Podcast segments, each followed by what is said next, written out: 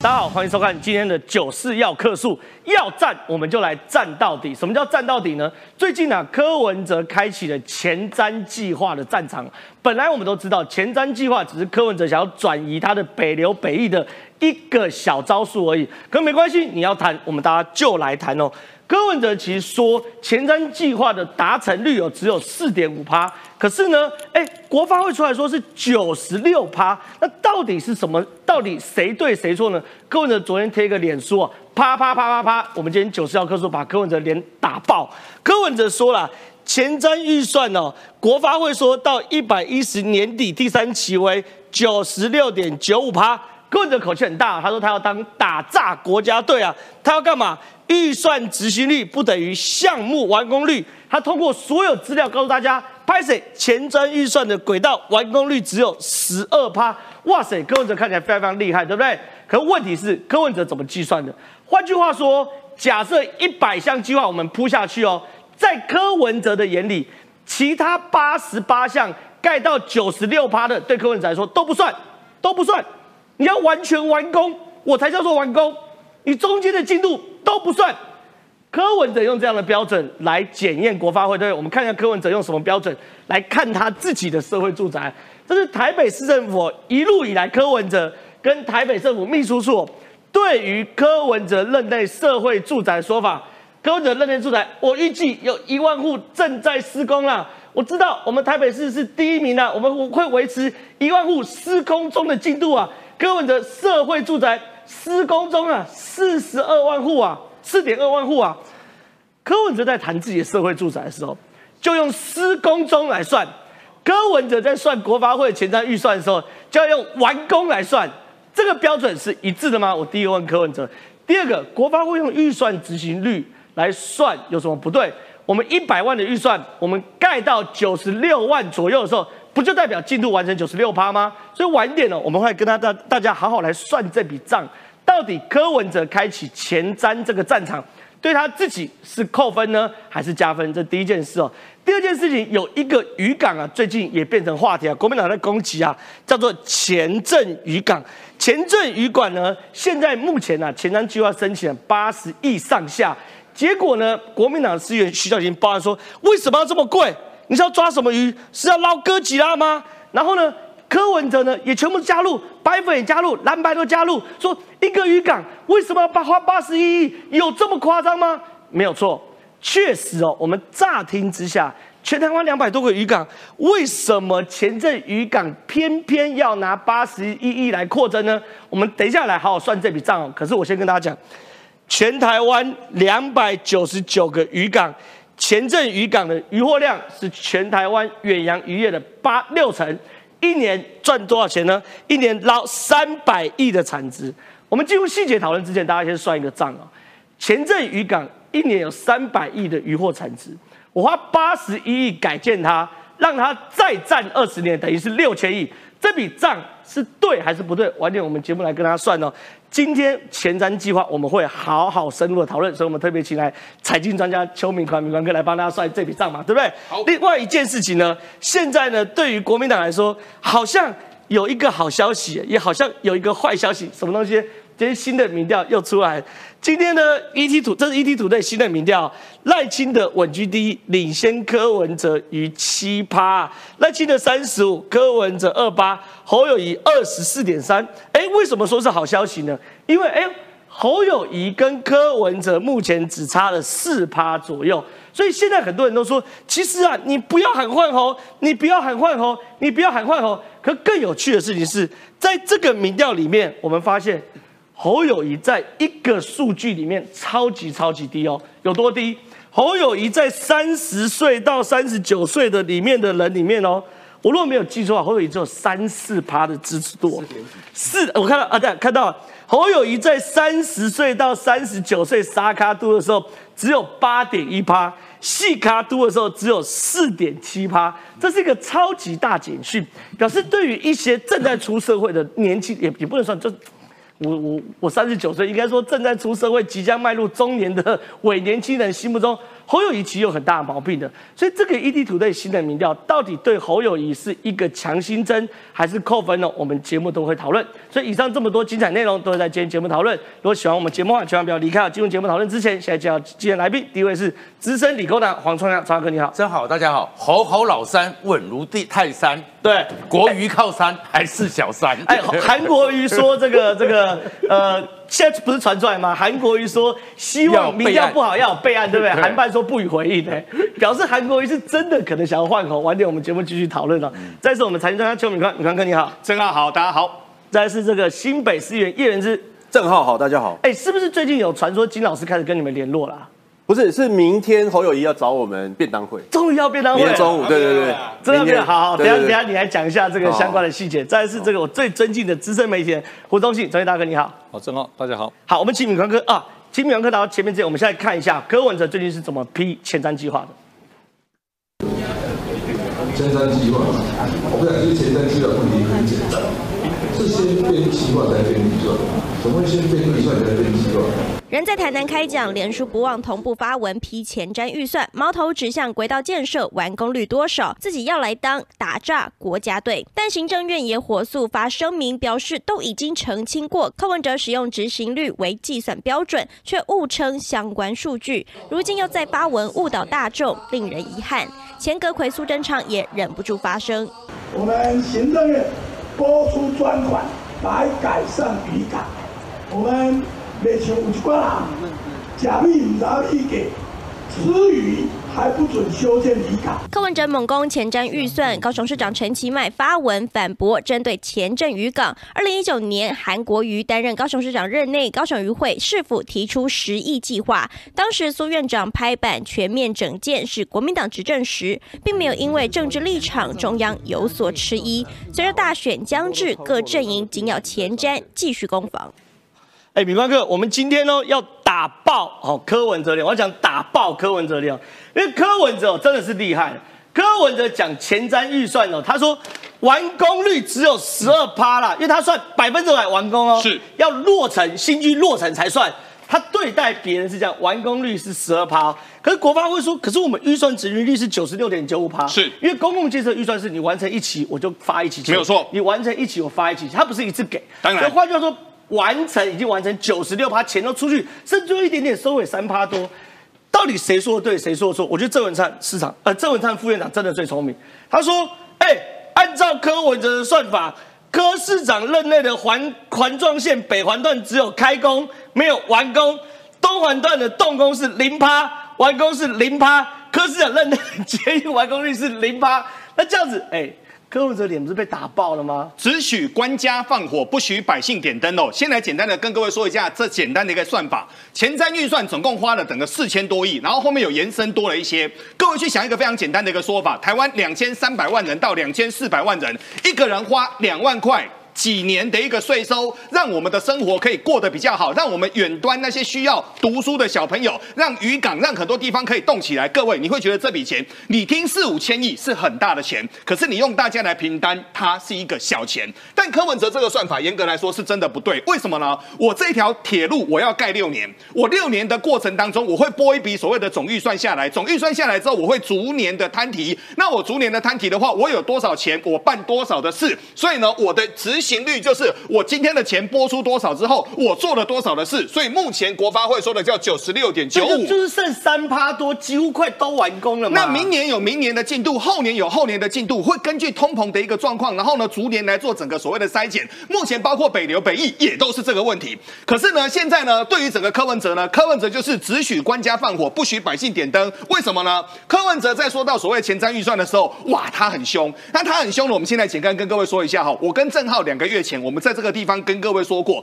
我说过他会第一个双脚悬空，他会四面楚歌。然后呢，他现在四面楚歌之后呢，郑浩就说嘛，哇，他开始丢出了所谓的鲨鱼计划。那为什么要丢鲨鱼计划呢？这个时候来谈所谓的前瞻预算，是为了他要把北流跟北翼的事给剖开嘛。那剖开完之后呢，现在更惨，为什么呢？他挖出了一个更大的窟窿。为什么这个更大的窟窿呢？下面我要好好的骂了。行政院的整个副院长郑文灿就说，按照柯文哲的一个说法，柯文哲任内的环状线北环段开开工，东环段开工为零。我把来龙去脉跟各位谈一下。内湖每天在塞车，那内湖每天在塞车，你目前内湖就是没有地嘛，所以呢，柯文哲双手一摊，挖博哈多，那挖博哈多，其实有没有办法呢？各位有办法，为什么有办法呢？我们简单的跟各位谈一下哈。目前在整个台北市跟新北市有所谓的一个南环跟北环，一条就是从民生线出去直接拉拉到戏子，另外一条呢从五股五股拉过来接到泸州，泸州之后跳四零，四零之后直接跳到整个内湖。我不要让人进民权东路，我不要让人进所谓的所谓的捷运南线。人是不是整个交通会变好？那目前新北市盖了没有？盖了。台北市钱呢？他说这个叫盲肠，是。他说这个叫盲肠。哎呀，那个一辈子盖不起来的，盖不盖得起来？让工程处他们来处理嘛。你现在你都没有把这件事情做清楚，所以对于柯文哲来说呢，柯文哲就说这一条是盲肠线呐，永远盖都盖不起来的，所以他现在就把它推出去。所以柯文哲各位，他在任八年，他做了什么？我就问各位，他做了什么？有，他就是把一条桥本来那个机车弯、夹道弯比较小，他稍微把它改大一点点。然后呢，忠孝东路那边直接把那些所谓的。之前的桥旧桥拆掉而已，他有做什么吗？他 严格来说没有做什么，但他社会宅呢？哇，这时候又看自己的凯了，为什么呢？张新的水岸社区的时候呢，他那时候去，哇，他就说了一万间呢，不用怕了，我要盖多少又多少。我就问各位嘛，我们其实就在我们这个，你跟我讲是标准不一致，没有错，他去算前瞻计划，你叫完工才算。现在很多就他们算自己社会住宅，就是开工就算。没有错，每年维持一万户施工状态，然后呢，我们呢维持一万公施工状态，然后在市长专案报告的时候，施工中呢四十二处一万三千两百零九户，他在算自己的时候。开工就算。没有错，然后他去算别人的时候，完工才算，所以可是都不对，所以他对自己预算执行率嘛，他对自己就很宽大嘛，他对别人哦，哇，拿着放大镜，拿着显微镜，一直看，一直看，一直看，各位你就知道柯文哲他是一个小鼻子小眼睛的人了。但下一段我觉得这段稍微更重要一点，为什么呢？目前台北市议员徐小新就说，还有游淑慧这些都讲。没有错，他们就说前镇渔港本来只有申请三千万，后面为什么拿到了所谓的八十一亿哦？这个我们来龙去脉来跟各位说明一下哦。第一个，前镇渔港台湾大概有三百个渔港，其中前镇渔港它是吃水量最大而且最深的，所以台湾的远洋渔船，先说哦，我们台湾的远洋渔船在全世界排名第三，这么小的一个小岛办法在全世界排第三，为什么？因为我们的整个渔业的技术，我们是渔业的一个大国，我们在马绍尔，在东非。在整个南太平洋，我们有非常多的船队，也有非常多的一个据点。然后这些船回来之后呢，小港它进不去。我们一般去很多的观光渔港，那个是叫小渔船、上板渔船。对于整个前镇渔港来说，前镇渔港是堵的是那种一千两百吨以上到五千吨的大型远洋渔船。然后呢，他回来之后呢，之前说好我不要去花那么多，是因为前镇渔港他们说很多时候是大老板他自己修嘛。那我们这次呢，我们就说好，前镇渔港用了五十年了，我们一口气把它大翻新。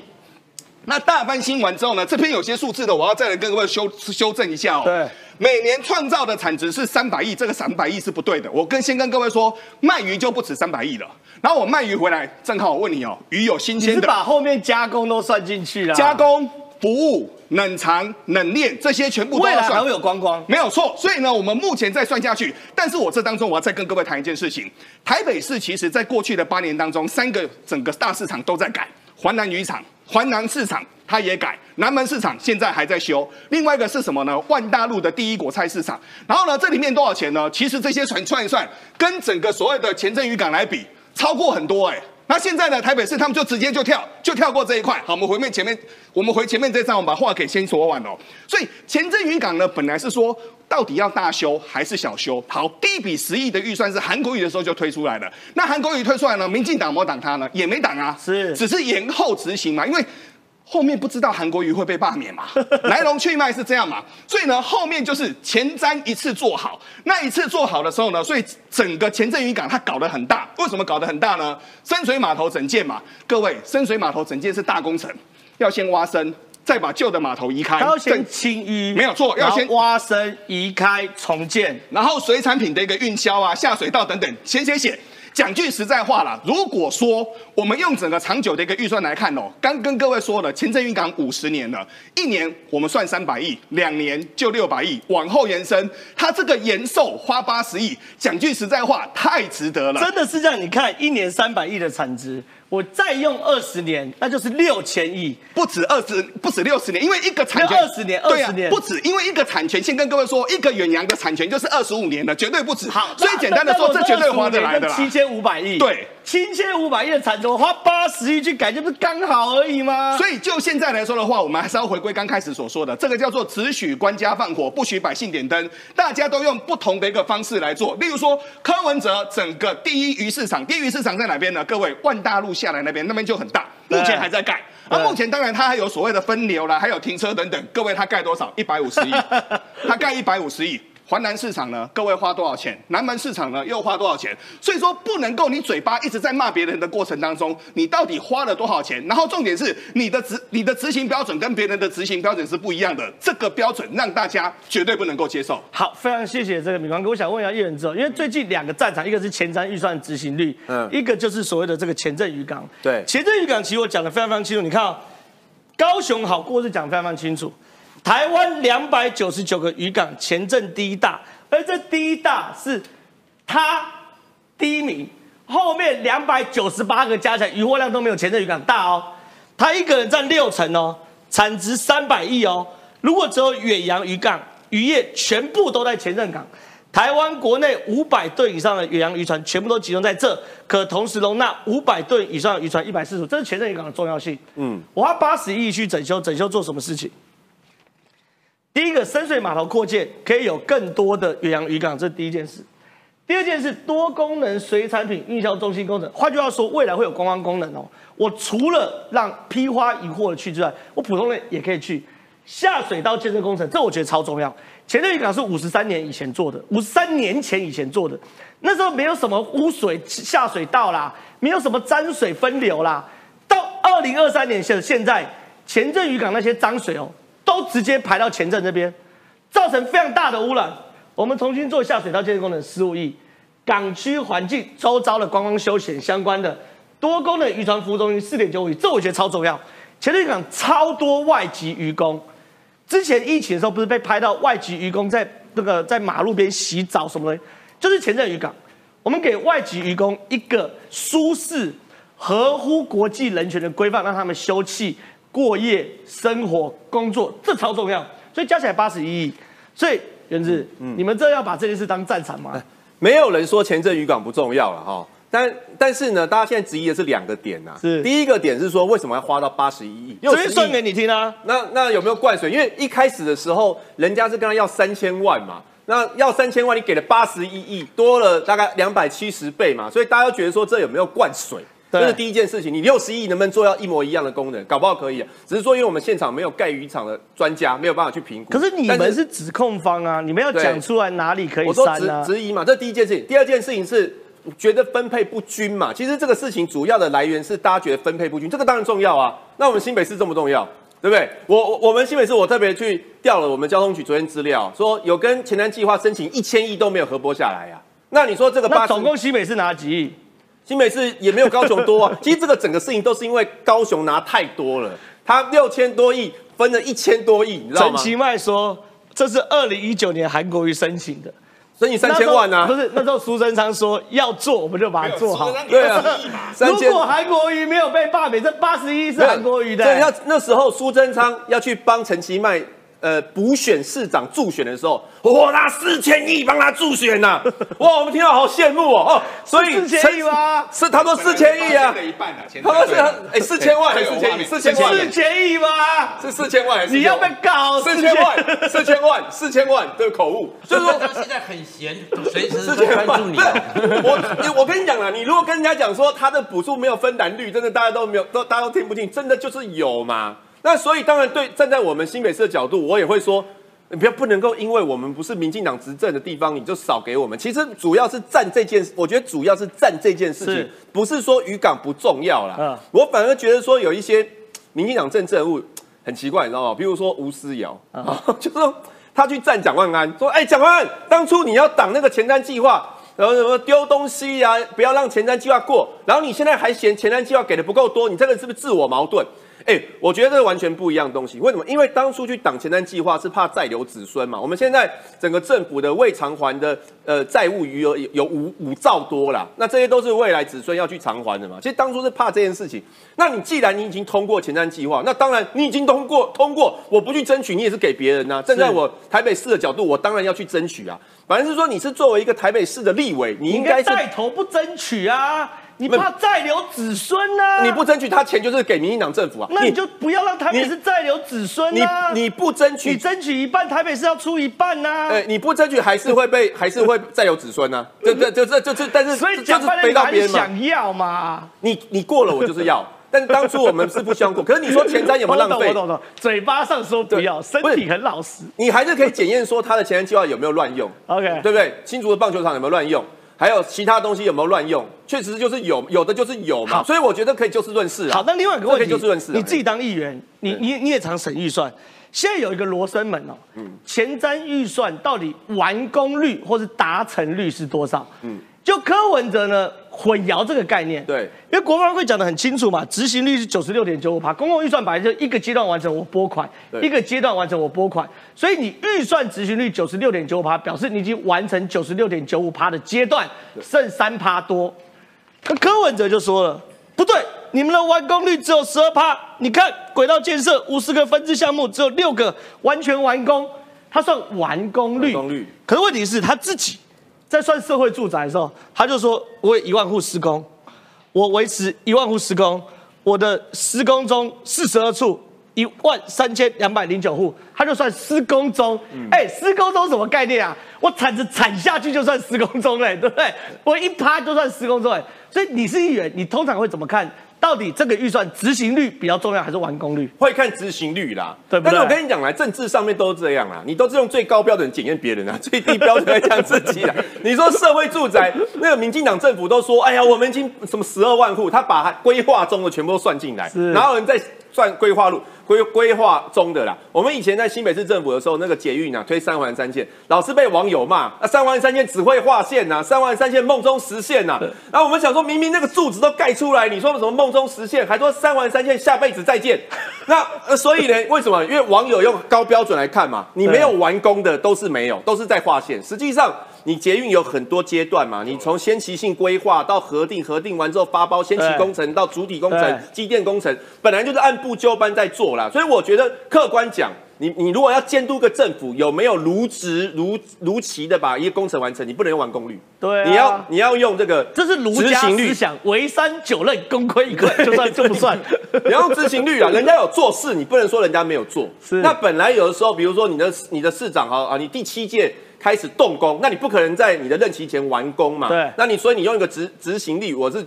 我觉得比较客观呐、对但是真的啦，这这个蓝绿都这样啊，蓝绿都这样，就是讲别人的时候就是用完工率啦，然后讲自己的时候就用执行率，这个政治上都这我。大概懂叶元之的意思，就是叶元之目前不太敢得罪柯文哲，大概是我怎么知道？我怎么知道这样讲？大概是这样子，大概是这样。哎、不然这个打脸打太大。来，我们请川耀哥来到这边。好，我们刚刚已经很快速的把一些政策细节讲完了。那我讲反回到民调上面，哎、整个民调上看，因为这是 ET 土类最新的民调嘛，对不对？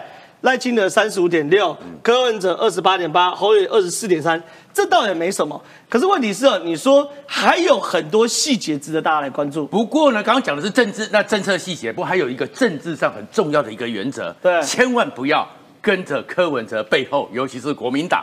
跟着柯文哲走会倒霉的。对我们记得上次在正大的时候，侯友谊给我们一个冷知识，对不对？全台湾哪个地方的渔港最多？台新北市新北市对不对？对但是二零二一年九月三十号，新北市发出个新闻稿，新北市的渔业正在进步中，年产值三十一亿。哦哦哦哦哦，这个这个三百亿耶，对呀这个三百亿耶，年产值三十一亿，二十八个渔港，所以你们你原则你要跟着柯文哲，侯友谊跟下去哦，那会自己打脸打很会出惨，事会出事会出事的、哦，所以千万不要跟着柯文哲，有时候柯文哲会害死你们的。对那现在柯文哲的状况是这样子的，柯文哲现在用鲨鱼理论嘛，对哎，所以就到处乱咬嘛，对然后那现在整个国民党最怕的是侯那个郭台铭八月八号回来之后，八八节开始要签书会了以后，对不对？对他会变成鲶鱼。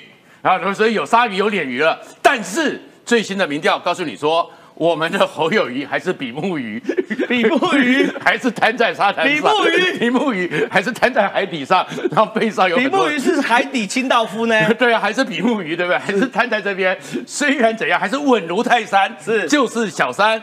然后这小三里面，那当然国民党就好高兴哦。可是有一线生机，看起来沙卡都三十五、二八、二四，比目鱼对不对？对，如果郭台铭参选，好，有一个柯文哲持平了，还是持平的。可是这里面就有一些细节要看的。第一个呢，整个柯文哲在五一七的时候，你要看这个路线哦，对不对？柯文哲在这个时候其实哎开始跟你那个侯友谊也很近，对不对？我觉得他实际去，因为他做的间隔太长，他对中间可能有一度是上升，对。最近又下降，我觉得应该这样是比较合理一点。可是你侯友谊就是那时候你就看到一个现象，对就是友谊跌倒，没错文哲吃饱是然后现在呢，友谊文哲跌倒。但是友谊好像也没吃到什么东西嘛，对然后现在才出来了说啊，他们觉得什么没有关系啊，好棒好棒好棒。你看，如果郭台铭进来了，柯文哲和那个侯友谊就在误差范围内了。可是你要去看一些细节哦，这细节在哪里？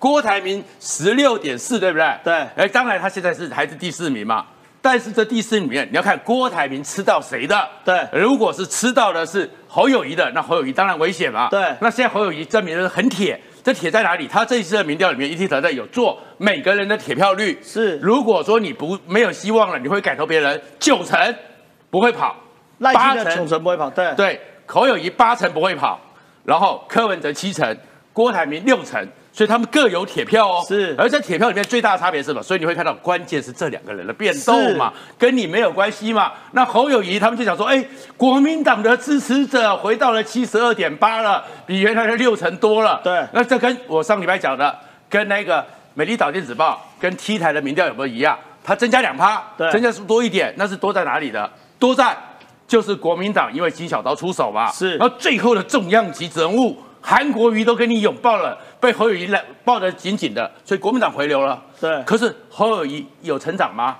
他有捡到柯文哲最近不断出事、不断下滑的票吗？没有。我们先把这讲清楚。赖清德三十五点六，如果郭台铭出来的话，赖清德三三点是差两，没有变。动。柯文哲重伤二十八点八，郭台铭如果出来的话，二十一点六，侯友谊二十四点三，也没差，差。两趴，，对，二十一点零，而郭台铭独拿十六点四啊。郭台铭拿的里面有六点多是有说不投票的，对。所以他的铁粉有一些人现在就不投票，你郭台铭出来才会投票嘛，对。然后另外一个就是拿到柯文哲的七点多嘛，所以其实以柯文哲现在继续铁倒，谁会吃饱？侯友谊你没有关系的，没有吃饱。你没有吃到的啦，你的铁票群就是国民党这些了，连韩国瑜给你报了以后，你也是七十二点八，人家赖清德是九十几哎，一差差十几趴 哎，赖清德是民进党的九十几都不会跑哎，是。所以你这个侯友谊，而且韩国瑜都已经是你最大的一个状况了，而且再过来的话，你要比照，如果说郭台铭出来之后，侯友谊的压力有多大，你知道吗？其实，在所有的民调，不管你是沙卡都或西卡都里面，有一个差别。其实侯友谊刚刚你讲的三十二、三十到三十九吧，对然后是八点几到四点几吧。如果是四十到四十九以下，从二十二十九、三十三十九、四十到四十九，全部的一条线划起来，侯友谊都是稳居第三。是在沙卡度的时候就是稳居老三我我。看到汗都流下来了。但是郭台铭出来之后，侯友谊第三地位都不保了，对他变第四。郭台铭在这个年龄层，社会上正在主要活动的四十九以下的人，通通都赢给你，侯友谊。然后他吃掉谁的票？吃掉整个柯文哲掉下来的票。是然后对于侯友谊来讲，你最近最大的麻烦是什么？整个柯文哲从什么时候开始掉下来的？福茂嘛，哎呦，福茂一个礼拜一个月前连带最早出来的民调，对不对？是三十到三十九，哎，柯文哲开始往下走，对然后赖清德有捡到一点，对，然后侯友谊，如果像是柯文哲犯了这么多的错误，你没有捡到，对。然后女性丑女，你侯友谊你没有捡到，对。然后现在生活上的打经济的牌。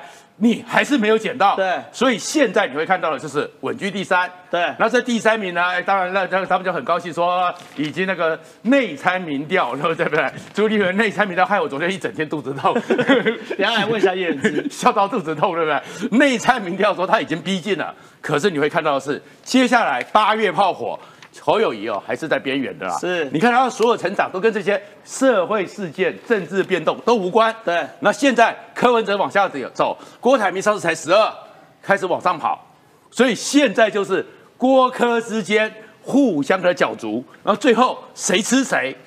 不知道是可能九月的时候，可能十一月的时候，也许柯文哲最后还是领先，他会不会吃掉郭台铭？有可能，但是也许郭台铭超过了柯文哲，柯台铭会不会吃掉柯文哲？有可能，但是你还是比目鱼，你在这边还是瘫在沙滩上面，是非常谢谢双哥，我想问海底上面。哎，我想问一下这个这个叶元之哦，这一定要问你。这个昨天这个朱立伦这个今天一报啊，嗯朱立伦受访的时候说，很高兴我们自己做的内参民调，我们已经追上民众党党主席柯文哲啦。我们跟赖清德的差距已经非常小啦。然后呢，邱毅邱邱毅说。哎，朱立伦，呃，不是，民调在哪里？什么时候做的？是自己自顾做的，还是委托外面民调公司做的？朱立伦没有进一步说明。依昨天晚上各家新闻报道，大概没人相信真的有这份民调。看朱立伦闪烁的眼神，恐怕这话自己也很心虚。哎，这个东西很惨哎。朱立伦说的内参民调到底什么东西啊？哎，好好讲，我肚子才刚刚好。邱毅讲的事情呢，我一半同意，一半不同意。哪一半同意？同意的部分就是说，他朱立伦适时的把这个民调公布出去，其实是稳定军心嘛。你想想看，如果朱立伦讲说，哎呀，我们内参民调侯友谊还是老三呐、还是老四，那大家啊，主席真的带风向了，哎呀，我们是要跳船的。他所以他没有我们内部民调，侯友谊现在第二，逼近赖清德，是不是？他其实是要护侯的。可真人物不能骗人呢。啊，对对，所以就没有，所以邱毅讲的是说阻止跳船这个事情，我同意。但是我觉得朱立伦没有撒谎，为什么？我问我问你啦，我相其实我相信那个民调真的，朱立伦有告诉你说是萨卡都吗？哎呦，一对一，是他跟他跟你说是四卡都嘛，哦哦哦哦哦，哎哎哎哎，对不对？对不对？哎，四卡都，等一下等一下等一下等一下等一下，我等等，全部在全部在你。我今天封朱立伦为凹王，真的太凹了，真的我我我我我我没办法反驳，逻辑完全无懈可击。对啊，朱立伦说：“很高兴我们的内参民调，我们已经追上民众党党主席柯文哲，没毛病。细卡都已经追上，追上柯文哲二十一点六，我们二十一点零。如果误差范围三趴，我们是不是就赢柯了好好？这没毛病，你也知道阿王。下面不是阿王，是他真的是好，那下一句，我们跟赖副总统的差距已经非常小，差十二趴，你跟我讲非常小。这个是 ET 赌对民调嘛？你你如果说换 TVBS 的民调，侯友谊跟赖清德也没有差到那么多啊，对不对？这叫调和式对，调和式。然后还有就是抽样方式也不一样，所以我觉得他没有说谎，今天帮叶元之加通告费。对，他没有说谎，他只是说根据我们的机构用的抽样，然后四卡都情况之下，这这个是事实嘛？所以我，我觉得关键还是回过头来啦，就是人家一现在有一个阴谋论啊，就 是说什么朱立伦，朱立伦一直是什么想要什么，是不是都没补选，好像让侯友谊自己在那边玩，然后做壁上观。我觉得真的没有。昨天朱立伦注入一个强心针，强心针帮大家告诉我说，跟赖清德差距很小再加上正好我跟你讲啊，现在其实侯办那边真的动起来。今天下午啊。对，我要正正要问你一件事，对现在江湖传言，侯半约所有，也不是所有，就北部的，像你这种双北双北有声量的、厉害的、会有影响力的，对要吃便当。对听说要跟侯友谊吃便当，对而且吃便当过程中你说会下很多指导棋，是真的假的？哎、我们不知道他下什么指导棋啦，但是之前我我也讲过嘛，就是侯被征召以来，我被提名以来，从来没有找过我们呐，哦，就是开过会啊或吃便当什么都没有啦。我说我当时讲没有吃饭，后来被下标说好像我在抱怨他没找我吃饭，好像我没有饭吃一样。不是，我们的意思是说两边比较疏离。对可是明天中午他是有约我们双北的立委的参选人一起便当会。你的呼喊他听到了，也我觉得可能他原本告诉我们吃哪一家便当？老三呃便冠军便当，明天吃什么跟你们讲。好好好对对对，抛脸书对对，那那没有 mark 我就没办法。就是说他其实有注意到了，应该要跟小鸡多连接，但我觉得也不见得是我呼喊了，也许他本来就排这个节奏啦。对全代会之后要跟大家见面，也是非常有可能的。那你说他在会中会不会告诉大家他的想法？我觉得会，就是说他会跟大家说，哎、他这段时间的心路历程啊，或者未来选战怎么打？我觉得这个交流是非常重要。比如说跟郭的关系，你说为什么一堆郭、一堆小鸡会会去跟跟郭同框？因为我们误判了啊，我们都以为说侯侯也是要找锅啊，对不对？那你你都要去找锅了，那我去听个演讲没什么没什么大问题啊，对不对？那那你那但是你现在说我们小鸡小鸡乱乱飞，没有小鸡没有乱乱飞，我们与我们哪我们哪会希望乱乱飞？我们也希望飞在正常的航道上啊。但我们以为我们飞的方向跟母鸡想法一致啊，对不对？我们怎么母鸡抖啊，对不对？所以呢，重点应该是说他告诉我原来们，你不止对外熬，对内也熬。就是说他应该要告诉我们。他他未来的走向，我们全力的配合，我觉得这个才是，我觉得这个才是正确的选战的。好，那我想追问一件事，就是说，因为选战我们都知道，到节奏有步调，对要设定议题，寻找战场。就是就你感受到从侯友谊提名到现在，有任何从近半设定的议题 pass 给你，像你这种有高声量、全国曝光度的来打这种议题吗？现在现在我坦白说了，是还没有但零哦，不是，他会把每一天的，就是比如说记者问侯友谊的一些 Q&A 回应的方式跟我们讲，或者是是说他们主动发新闻稿会给我们，但对。但其实我们就配合他，所以他当他没有主动发起攻击或议主导议题的时候，我们当然也没有这方面的资讯。零哎、从五一七到现在议题设定是零，比较少，但之前未要案有啦，之前未央案有，未央不算但未央也在新北算反击啦，对啊但我觉得，因为金老师有他的节奏啦，之后我觉得会更紧密。今天下我刚刚讲一半，就今天下午侯友谊不是从日本回来吗？对。他们他有特别招我们啊，双北的不管是立委参选人或议员去接机啊，对。所以大家就会看到一个非常团结的画面。我觉得营造团结也是主要议题之一啦。是好，我非常非常理解，就因为确实是啊，坦白讲，我刚刚问了源自一个非常关键的问题，就是其实不是小鸡乱飞嘛，是你母鸡没有指方向嘛，你母鸡指了方向，小鸡就知道怎么走嘛，你没有给攻击号角，小鸡怎么样？来，接接下来我想问那个那个中信大哥哦，这个风传媒的新，呃，不对，这是新新闻，但是在风传媒平台上出来，也很有趣哦。郭台铭老虎抓小鸡乱军心，国民党点名三战将接机护盘侯友谊，国民党新北市台北市党部在八月一号发出通令，希望双北市议员出席侯友谊赴日归国的接机活动，还提醒可携带鲜花或支持标语到场。哎，你这什么东西？又不是韩星，还要接机，还继续。其中最值得一提的是，台北市党部还私下提点张思刚、游淑慧、徐小新，你们这三个一定要去，不能不去，鲜花要拿，这个手板要到。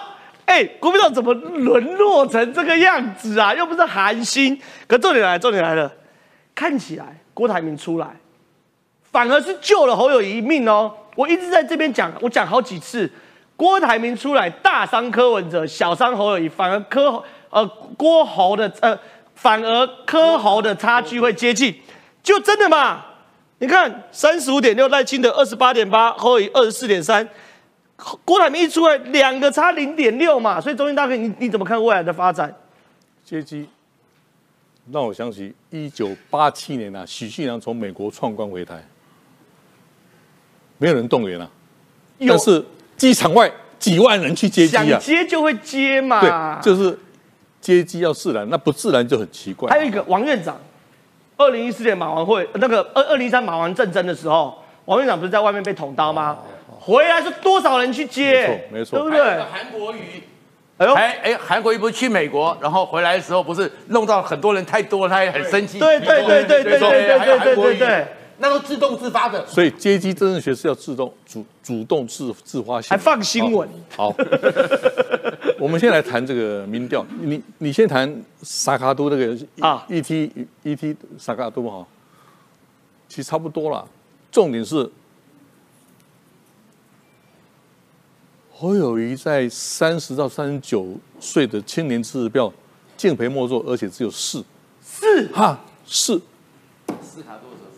哎，真的三十到我相信我们很多观众，三十到三十九岁，我我记得我这个年纪啊，是人生最打拼，是生命成熟最努力的时候。压力最大，心情很差，呃压尚未结婚，压力就是往上，压力就是这种创创造了力量嘛立委啊，立委落选三次，这有什么不好呢？哎，我人生这个年纪也充满挫折，但是会往上扬的啦。是好，只有 只有个位数，只有个位数代表什么？这个政治人物没有未来吗？对，重点就是这样子嘛，就在最有创造力的年轻人认为说，这个政治人物没有未来嘛。好，再回来是西卡杜的那个民调哈，我的解读跟大家也许不一样。哦，没有错啦。何友谊正式提名，深深杀杀伤了这个柯文哲，或者郭台铭是杀伤柯文哲，但是我是另类思考啊，请大家算数加一下，柯文哲二十一点六，加郭台铭的十六点四，加起来心算三十八，超过赖清德。啊，哎，这给哎。哎，请各位逆向思考，这给郭科很大的思考。对啊，容我引用美国华府政坛一句话，不是那么好听了。政客为了一时的权宜之计，前一晚可以上床睡觉。哎，政客为了一时的权宜之计，前一晚可以上床睡觉，合可以合作啊，有什么不能合作的？我刚刚讲的两个。哎，所以郭科和的可能性。怪不得赖清德上礼拜他特别强调说小心连宋和哦，对，他就要意有所指啊。是，好，我来我来慢慢分析哈。沙卡都对赖清德也是危险的，我要充充满危机意识啊。台湾大选第一次哈，当然是不要讲一九九六，公元两千年就沙卡都了，得票率陈水扁百分之三十九，对。宋楚瑜百分之三十六，如果他没有新票案，早就已经阿扁了。对，但连战国民党正统提名的只有二十三。哎，所以沙卡都会给郭科和很大的吸引力，说：哎，我们是不是可以重蹈思考一下宋楚瑜没有新票案的宋楚瑜的二点零？对，两个合作。哦，你说，哦，我懂了。很多人都在讲二零零四年连宋和，中心大哥你说不对，你要让。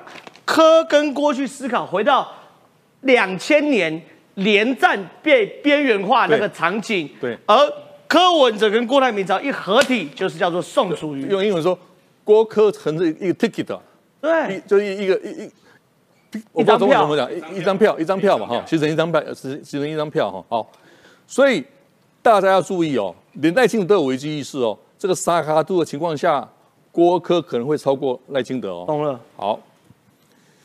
柯文哲，民调永远的老二啊，他会思考毛泽东啊，他不是师承毛泽东吗？对。当毛泽东是老二的时候，有没有记得重庆会谈？正好他怎么讲？蒋委员长万岁啊！还有德川家康啊，对，也是永远老二。他说杜鹃何时提代之可以在等待嘛？对。好，赖清德的选票其实不止百分之，不止百分之三十五了，因为再差再差。在二零零八年的谢淑佩也有百分之四十一了，换句话说，民进党再差也有四成，差不多，差不多，差不多。你看哦，赖清德三十三点四，对不对？如果投票率是七成，三十三点四除以零点七就四成，所以民进党的盘就是四成了。对，哦，四成开出来就是四成。好，所以郭科合作是一个可能化将不可能化为可能的任务，也就是我觉得两党。民进党、国民党要特别注意。是，那这一次郭台铭到美国去，我觉得很奇怪。我上上礼拜有讲嘛，其实要建季星级，只要付钱就就好了。对，在美国哈，你参加老鹰会哈，那 Eagle Eagle Eagle Club 老鹰会，对，只要付十万美金就可能跟共和党的总统拍照。哎，我我在美国当记者知道吗？十万美金哦，十万。十万美金可以跟总统拍照，那郭台铭可以见一百次。然后呢，然后很多人就把这个跟总统的合照放在办公室，对，办公室的后面嘛，那那个或镜框作文大放在那里嘛，哈。好，所以高度关，其实哦，此时此刻要高度关注郭科合作的可能性。对，那侯友谊呢，保证参选到底了。为什么？摩黑黑马后啦，落选还有新北市长干了，不然他为什么不辞职？对，如果有种的话，辞职。韩信背水一战，他他也不敢嘛，表示他还恋战，他还恋他还恋战。韩国一上市有没有选吃掉高雄市长？没有，没有一样嘛，没有，人都是这样子啦。假挖来矿挖挖啦，是还是在想哈？好，我最不解的就是哈，郭台铭跟台湾的地方派系所谓的牛鬼蛇神，过去素无渊源啊，是两个不同世界啊，怎么这些地方派系会政务议长突然靠拢呢？啊？想到美国的政坛一句话，也是很难听，我我听了很不舒服了哈。在美国，如果你有钱，你可以买到任何东西了。对，在台湾我我我就点，我看全世界都一样嘛，都可以。哦，我点到为止了。所以，正如议长望风披靡，也也是这个道理嘛。喝康喝康到修博嘛，对，不然怎么怎么可能突然变成阿明之转型成阿明之友会呢？我也不解了哈。当然这边我没有任何负面意义，就是说你有钱你就可以可以任何可以买到任何东西嘛哈。我觉得到后到后来，八月八号郭爸爸给年轻人信，哎，八月八号这不知道什么意思了哈。他要争取年轻选票嘛，是哦。我看了那个序哈，坦白讲，这是你吗？我觉得那个序写的。文笔很好，但是我说这是你吗？哈，我我有点感觉这样子哈。我想到最后哈，最后他讲诚信嘛，对，哦，那如果按照程序，他应该挺侯侯友谊啊，他没有挺啊，哈，好，我相信最后啊，如果郭台铭知道调查被的话，他会跟他不会跟侯谈，因为他不会做侯的护手，跟柯谈，他会跟柯谈，他会说给大哥先做四年嘛，我七十四岁了嘛，你才六十二岁啊，是。那按照柯文哲师承那个毛泽东，或者他有读日本史德川家康的话，他可能宁愿做老二哦。是。好，那侯友谊救得起来吗？侯朱佩跟朱立伦，侯韩佩拉得起来吗？我我我不知道哎，因为我看到今天这个民调，如果三十到三十九岁他的制度只有个位数的话，侯友谊跟任何人配。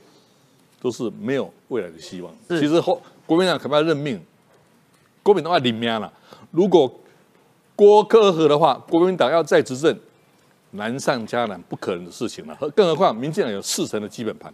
是非常谢谢中英大哥，我请米宽哥来到这个台前，因为最近有一个新闻让我们觉得是非常非常夸张。是的，就杜苏芮台风。对，杜苏芮台风原本要直击台湾的。就没想到这来个下勾球，从台湾南部稍微擦过之后，就到福建。对，到福建之后，原本就以为往内陆，就没想一路北上。对，到了北京、河北、华北，就现在北京淹水了。对，习近平的天子脚下淹水了，习近平要穿雨鞋了，连紫禁城都淹水了。没有错，跟你说，第一件事，等下讲灾情，现在先讲我们台湾的领导人，对，展现了高度的政治智慧。我们一直要跟各位说的，就是说我们是反共产党，我们不反中国，反共不反中。对，没有错。其实双方呢，大家都是同一个民族，所以呢，人道精神、人道关怀一定要有。蔡英文总统最近特别发了简体字，他就说中国北京多地受到了杜苏芮台风的影响，造成了很多的一个我们对于表达关心跟慰问。下面有英文版。对，赖清德总统他也说了，我们对向中国北京多地的失去亲人们表示哀悼等等的。但先跟各位说，讲中国北京也是很坏，很故意啊。但平常讲我们中国台湾，今天话我们叫你中国北京。但讲句实在话哈，我们要来看看大陆人领不领情哦。我们来看这个叫做北京暴雨哦，上面说什么呢？他们就说外媒的造谣啊，真是太恶心了，把台湾的台风视频和整个车子被冲走的画面来说是我们中国大陆，只是因为我们用中文。反正国人说啥就是啥，他就说啦，我老家在四川，也没有看到鱼。就算是北京，国内的新闻也报道啦，也没有积水啊，更没有车子被浸泡啊，都是拿几天前台湾台风的素材来做这个黑我们。各位你就知道哦，其实中国其实他们在整个所谓的媒体当中，其实是控制的非常非常严的。但这波我们要跟各位谈的是，其实是自从双方之间关系没那么好之后，台湾在中国大陆没有特派员的啦，我们根本连一个中国大陆的画面都传不回来。但这次呢，非常的奇怪哦，我们现在谈。这次呢，中国是山洪爆发，桥梁都整个断裂哦。但很多人就说奇怪了，为什么卢沟桥却完好无缺呢？其实这当中有一个非常可怕的。我们现在跟各位谈哦。等一下，一一九二年的卢沟桥山洪爆发完好无缺，二零二二年完工的小清河桥却塌了。哎呦，中共不是要逆天改命吗？不是。国之重器吗？盖个墙还输给一千年前的工艺哦。正好这个其实有个很大的一个阴谋，我们简单来跟各位说明一下哈。这个小清河桥在哪边呢？它在涿州。北京呢，各位都知道，大北京地区总共有两千多万人，但北京市旁边有很多其他的乡镇，涿州就在整个大概是在整个西南方左右，河流流进来的时候先过涿州。那这次呢，据传是弃涿州保北京，所以呢，涿州他们有一个叫清河，有两条河，直接把它做泄洪之后，这次涿州七十几万的人口。伤亡惨很很惨呐、为什么呢？他们现在很多人说整个河流暴涨，过去我们也淹水过啊，从来没有淹到这个样子。为什么这次会淹呢？据传是两个水库直接泄洪，那两个水库直接泄洪之后，所以现在呢，就是把上游的水淹在上方，去保所谓的北京，这个是非常糟糕的。但现在呢，对于整个北京来说，有几件事情要来跟各位做说明。第一个，北京最贵的这个酒店呢，这次被冲毁，好多人进去哭啊，为什这一？定不是北京，这是台北的老爷酒店，真的是哭啊！为什么？都写中文，是外媒黑我们。发生什么事呢？第一个，这个酒店据传一天要一万块美哦，一万块的人民币哦。好多人是开着双 B 的车，开着整个 Porsche 的车进去，正好第一件事情车子冲走了。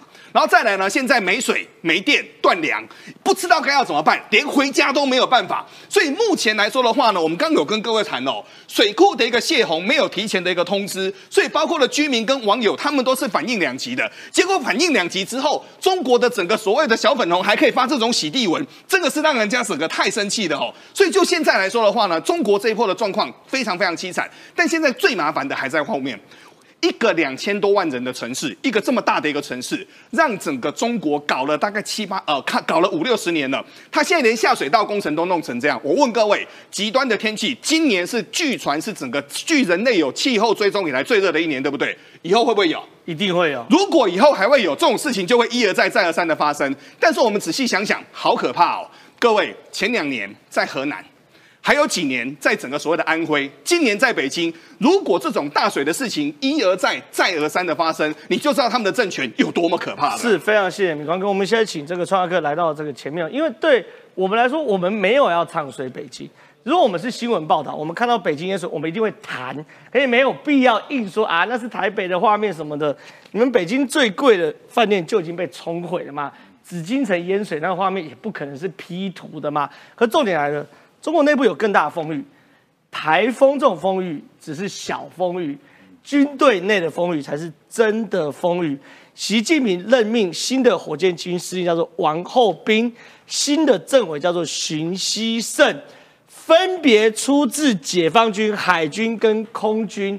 这是四十年来第一次见到火箭军一把手来自外部，让外人来当领导，表示整个火箭军前身是二炮部队，现在是火箭区，找不到一个习近平信任的人了。其实基本上这是习近平新时代社会主义新特色一项的一个延伸，最后已经达到了最高层了。我们看到过去的时候，刚刚讲的那个桥的问题嘛，对不对？有那个从来没盖过桥的人，马上就可以盖桥嘛。对对，有那种养鸡的人可以做晶片嘛。对所以现在呢，你当然是海军，你当然是空军，你照样可以发射飞弹，这有什么问题？这就是习近平时代的新特色。对哎，那现在呢，八幺建军节，建军节是他们很重要的晋升上将，对不对？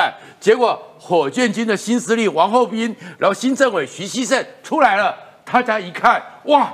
中国的军人，还中国的人民都要全人的。你是海军的人，你是开飞机的哎，火箭军是搞基因素飞弹 哎、我海军是做航母是两回事哎、哎，你都要会，因为习近平要你会，你就得会。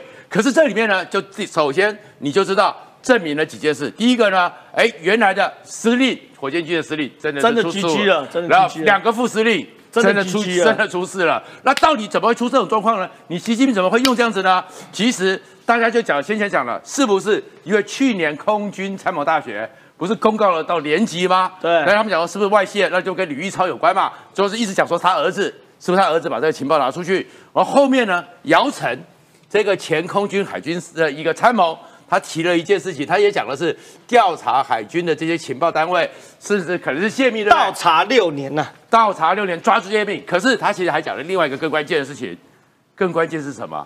因为其实你要看他的访问，他在一个座谈会里面接受视讯谈的，他说因为火箭军很害怕，火箭军充满了恐慌，因为为什么？因为只有火箭军是整个习近平可以打到全世界、威胁美国的地方。对，那你现在那些资讯都出来了，如果你真的跟老美开战，海军先打到吗？不是，陆军先打到吗？不是，空军你飞机还没飞出去，美国会先打哪里？是先打火箭军。对对，所以火箭军有避战、畏战的情绪，所以习近平跟他们完全的不信任了。所以这个情况之下，那另外一个呢，刚刚你讲的整个状况。为什么整个中国变成是没人敢讲，没人怎样？因为你刚刚讲说他不是拿那个板子吗？对啊。小粉红要讲啊，因为他们现在已经有反间谍法了嘛。那反间谍法要贯彻下去是什么？提供奖励，鼓励人民举报。哎谁？所以我当然要讲那种话，不不然是回到文革时代？文革有叫听闭队，你有没有听过？不对？就是晚上不睡觉。隔壁的人有没有讲一些反动的言哎论，那赶快回去举报。对所以整个中国都是这个状况了。这好可怕，好可怕。。那另外一个呢？那美国面对一个走向极端的中国，那美国呢？这件事情是突破了他们最后美军最后一里路。你知道全世界最贵重的性命是什么？是美军嘛？对哎，美军如果死掉一个两个，美国人就受不了了；死掉一百个、一千个，美国人内部就要反战了，对不对？对那现在呢？开始发展的无人机，那无人机还有那个整个 C4S 啊，电子通讯到什么程度？连步兵现在都有保障了。人人有剃刀、弹簧刀，对，人人有剃刀，有弹簧刀，叫做单兵计划执行办公室，低空追踪打击武器。那每个人你看就拿着一个小小的，每一个单兵就可以背着。对背着之后，上面的所有的通讯，他们现在正要做全面的整合。然后过来的时候呢，我单兵到前面立起来。打出去是无人机，对那无人机要打什么呢？弹簧刀出来之后，你那个解放军的反装甲 T 九零直接往你头上打下去。对所以单兵也不用像以前一样，像他们你看他们还要爬到坦克车旁边去丢炸弹，远远的我就有单兵了。然后剩下的空军参谋长，他们现在开始不是伯格计划吗？对空中伯格吗？已经开始了，联合无人战机将会大幅缩短采购维护时间。他们现在就是整个飞机出去，大量的无人机，我们看到有很多僚机吗？然后这里面用了一个就是打败太平洋日本，唯一称霸太平洋的叫做模组。哦，模组计划，它特别提的就是现在这个无人机，我不用去考虑那些飞行员嘛，我没有那些机力问题嘛。那无人机，我第一个三 D 列印，很多关键的外壳、关键的状况都可以做了。然后另外一个里面的设备呢，我用模组化嘛，是模组化就是我可以大量生产，对到时候大量的出去，我损坏了或怎么样，凑一个放上去就可以直接打。所以他才讲到这个叫当时中途岛战役，美国就是第一个国家航空母舰用模组化，有一艘约克郡号，人们还以为说你已经被打沉了，对打坏了，回去之后换几个模组，整个日本人傻眼了。所以以后未来无人机的模组化，翅膀坏换翅膀，对啊，那个推进器坏换推进器，对随时可以维修。就跟中途岛一样啊，突然之间怎么美国的约克军又回来了？是日本就战败了。是非常谢谢庄哥。我想问一下，这中信大哥最后一点点时间来短评哦。中国现在对外还是非常非常的恰牙牙，就是到处要进攻，到处要打别人。可是这个火箭军真的让大家跌破眼镜。习近平晋升了新的火箭军司令跟新的政委，表示火箭军之前传言司令消失、副司令被自杀都是真的，否则没有新的司令传。第二件事情，新的司令是出自海军，副政委是出自空军，表示整个火箭军由上到下没有一个是习近平信任的，只好从外面拉人。这跟以前哦，比如说某个地方治安败坏，刑事大队长一定要从外县市调过来，来找一个没有关系来整顿是一样意思。所以，周先大哥，你怎么看中国军方内部问题？我用一个历史比喻哈，最近我重新读二次大战史，也是德国的纳粹史。希特勒跟国王军没有渊源。哦，他自己要当三军总司令，所以这些国王军都不断的叛变对，叛变是，所以我相信在解放军里面，因为习近平跟解放军没有渊源，所以也没充满着不信任的关系，对，所以才会换掉。所以希特勒最后是被谁暗杀？虽然没有死掉，叫达芬堡上校。是，这是一个整个国防军的一个密谋策略 v a c a r i a 华尔奇利亚计划很有名的。所以，如果这个是在极权主义的纳粹政权发生，你怎么不认为在国防在解放军里面也有类似他们自成一系统对习近平反弹呢？一定有啊。当然有，极权主义一定有，觉得我的利益受损了嘛，那我这样，所以习近平不得不不不断的换人，就像希特勒不断的换人。由于希特勒啊，在法尔奇利亚事件以后啊，他就把整个几乎把国王军的上层都都都干掉了，对，造成整个后来德国兵败如山倒哈。我我觉得利用这个时间要谈，好龙门对对，利用这个时间谈一下，再稍微谈一下这个哦，八一建军节了，李尚福国防部长哦说他们就是要备战，而且对象是台海，而且是要武统，他说已经七十年不能忍受，让我想起哦，乌克兰战争从去年二月十四号开始到现在，几天前有没有注意到，普廷公开主张要跟乌克兰谈和？哎，习近平不会看在眼里吗？对你敢发动对台战争吗？对，这是个泥淖哎，更何况中国这种作为啊，是变成全世界民主国家的公人民公敌嘛，对民主的公敌嘛。台湾是太平洋的印太策略的战略地位，台湾的民民主价值，哪多少国家都认同啊？只有北韩、伊朗跟中国、俄罗斯不认同，其他国家都认同啊。对第三，台湾在全世界的半导体产业链最高达八成啊！如果台湾被摧毁了，五年没有半导体啊，所以，无咱台湾有一句一句话啦，车眉够干嘛用花的啦，有没有听过？车眉够干嘛烟花呀？烟花呀！所以啊，听听就好了。但是我们本本身的自尊心、我们的备战精神、我们的抵抗意志，还是要强还是。要非常重要。这是我的结论。是非常谢谢中信大哥，我我我真的觉得啦，如果连火箭军都被美军美国渗透的话，那中国解放军没有什么东西不会被渗透的啦。